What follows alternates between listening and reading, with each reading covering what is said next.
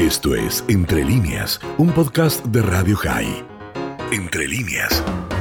En un campo de exterminio nazi, la existencia de los prisioneros se articulaba en torno al peligro, al temor de la selección.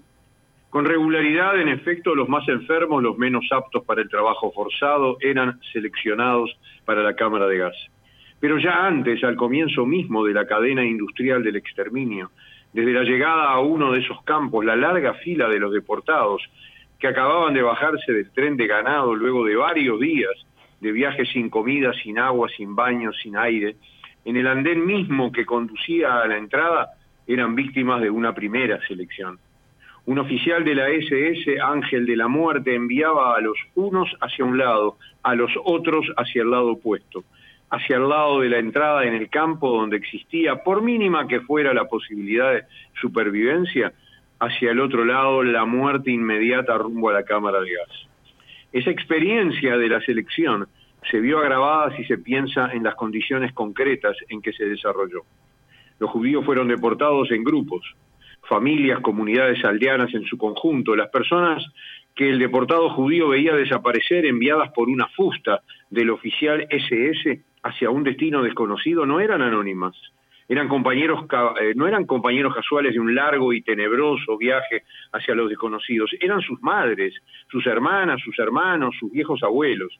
Lo que el deportado judío veía desaparecer era carne en su carne y pronto sabría que el destino era la cámara de gas. Este es un resumen muy, muy apretado de una extensa exposición del escritor español y fallecido Jorge Semprún, víctima del nazismo y sobreviviente de Buchenwald, cuando hace muchos años retornó a ese campo para hacer uso de la palabra en un evento recordatorio donde ejerció su memoria sobre lo que él vivió y vio allí como prisionero político de la ordalía nazi y sobre todo remarcando su propio testimonio sobre la Shoah. Y en esta semana en la cual se conmemora la Shoah, lo central es la memoria y lo que ella nos trae en 2022 para tener presente lo que sucedió y qué tan diferente creemos que es hoy el planeta en el cual vivimos. Hace 40 años, Primo Levi volvió a Auschwitz y narró el viaje en el tren de ganado que menciona Semprún. Éramos 45 personas en un vagón muy pequeño, apenas había espacio. Como mucho podíamos sentarnos. Nos habían dicho que podíamos llevar comida, pero estúpidamente no llevamos agua, o quizás un poco, y pensábamos que la íbamos a conseguir en algún lugar.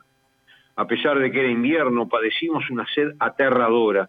Aquella fue verdaderamente la primera experiencia de una tortura, la tortura de la sed durante cinco días. El que podía soplaba sobre los pernos del vagón e intentaba raspar la escarcha, esa escarcha blanca llena de óxido de los pernos para conseguir recoger unas pocas gotas de agua y mojarse los labios. De los 650 que íbamos en aquel tren, 500 murieron aquella misma noche enviados directamente a las cámaras de gas. En aquel escenario siniestro, en plena noche, bajo los focos, con toda esa gente que gritaba como nunca se ha oído gritar, gritaban órdenes que no comprendíamos. Y ahí bajamos de los vagones y nos pusimos en fila. Después de llegar al infierno nazi, algunos entendieron en qué pozo habían caído y lo calificaron muchos años después de sobrevivir y sentir que aún con estrés postraumático de por vida debían narrar y opinar.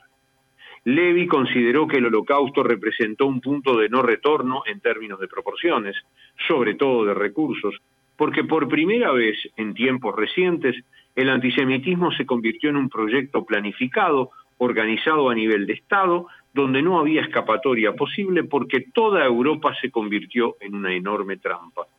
Cuando en 1982 Primo Levi expresó su preocupación sobre la posibilidad que se intentara negar el holocausto, su premonición fue doblemente acertada. Primero porque efectivamente el movimiento negador creció y obligó a legislar en su contra en Europa y Estados Unidos, porque empeoró aún más cuando Irán lo tomó como bandera y varias dictaduras se subieron a ese tren infame.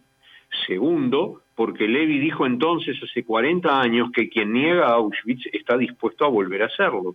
Y hoy nos enfrentamos a Irán y muchos cómplices que anuncian esos deseos desde los propios foros de Naciones Unidas. Ya al terminar la guerra quedó demostrado que el odio antisemita no había quedado en los campos de exterminio. Cuando los escasos sobrevivientes volvieron penosamente a sus casas de Eslovaquia, Hungría, Polonia, se encontraron no solo con sus propiedades ocupadas por sus conocidos no judíos, sino que fueron violentamente expulsados. No solo los nazis les habían quitado todos los derechos y hasta el nombre, tatuándoles un número, sus vecinos también, con matanzas incluidas como el pogromo de Kielce en Polonia en julio de 1946, apenas un año después de terminada la Segunda Guerra Mundial. Gideon Hausner, fiscal general de Israel en el juicio Eichmann, dijo al principio de su extraordinario planteo de acusación en 1961 que el asesinato no era algo desconocido para la humanidad desde que Caín mató a Abel, pero hubo que esperar hasta el siglo XX para ver con propios ojos una nueva forma de asesinato, el de una calculada decisión y minuciosa planificación para que una acción criminal perpetrada por miles buscara terminar con la existencia total de un pueblo, el pueblo judío. En ese contexto de aplastamiento y destrucción de todo lo humano, mientras la industria de la muerte los convertía en cenizas, hoy queremos recordar una brevísima narración de Víctor Frankl, prestigioso psiquiatra vienés, creador de la logoterapia, sobreviviente de Teresín, quien escribió, Jamás olvidaré aquella noche en que me desperté con los fuertes gemidos de un compañero amigo que se agitaba en sueños bajo los efectos de alguna horrible pesadilla. Yo siempre me he sentido especialmente conmovido ante las personas que sufren delirios o pesadillas angustiosas.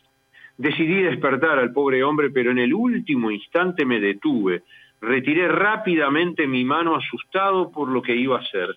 Comprendí con rapidez, de forma descarnada, que ningún sueño, por muy horrible que fuese, podría ser peor que nuestra realidad en el campo, una realidad a la que estuve a punto de cometer la crueldad de devolverlo. Ahora sí, ahora sí, en este 2022 debemos estar despiertos, aunque haya realidades de pesadilla. Ahora somos nosotros los que no podemos olvidar por las generaciones y generaciones sin límites.